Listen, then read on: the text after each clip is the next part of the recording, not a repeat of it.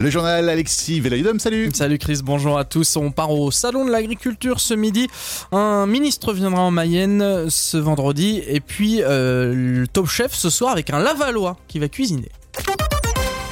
Allez, direction la porte de Versailles, euh, où euh, deux cochettes du Haut-Anjou sont sur le podium du Salon d'Agriculture. Et oui, Chris, il s'agit de Thaïs et Tiffaine qui participent au concours de beauté de la race Sport Blanc de l'Ouest. Elles sont élevées au Blanc de l'Ouest, à la planche sur Poncé, c'est près de Saint-Aignan-sur-Eau, où quatre membres de la famille Cochin ont lancé en 2019 leur élevage de cette race à moitié mayonnaise jusqu'à puisqu'issu d'un croisement entre le cochon normand et le craonais.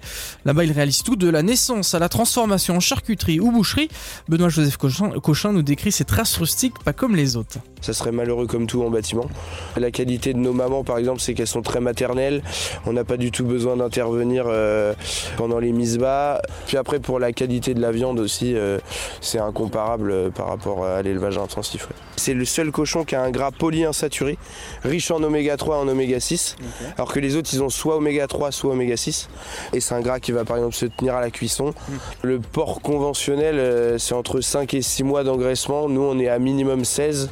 C'est aussi pour ça que c'est une race qui a été abandonnée euh, aux alentours des années 70 parce que euh, c'était pas du tout assez productif pour euh, l'industrie agroalimentaire. Et vous pouvez les retrouver sur les marchés de Cran le lundi ou Château-Gontier le jeudi. Un espace numérique pour lutter contre l'électronisme s'installe à Laval. Il ouvre ses portes aujourd'hui à 14h au 20 boulevard Murat. Le projet est porté par la Ligue de l'enseignement.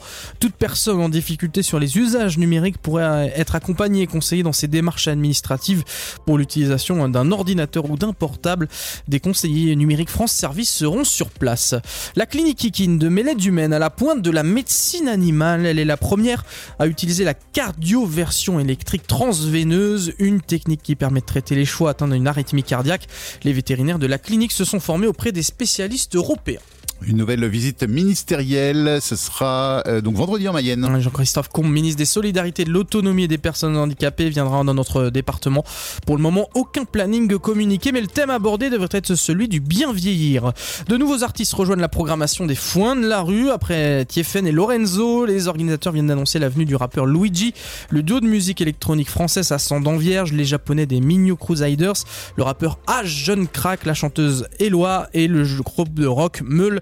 La 22e édition du festival est prévue les 7 et 8 juillet à Saint-Denis-Gatine. La Mayenne est à la table des top chefs ce soir. Avec Victor Blanchet, Lavallois est cuisinier dans le restaurant étoilé L'Arpège à Paris. Il participe à la nouvelle euh, saison de l'émission sur M6. Le Lavallois formé au lycée Haute-Folie tentera d'émerveiller les papilles du jury. Puis enfin, une légende du football français, Juste Fontaine est décédé à l'âge de 89 ans.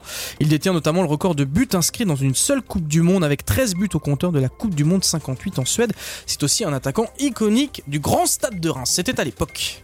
Pas de pluie sur la Mayenne avant jeudi prochain, c'est fou. C'est sec et c'est fait février-mars. hein. Ouais, ouais, ouais. Aura pas de année. Pas terrible pour les nappes phréatiques. Par contre, il fait beau, du coup, on en profite. Jusqu'à 8 degrés de température aujourd'hui.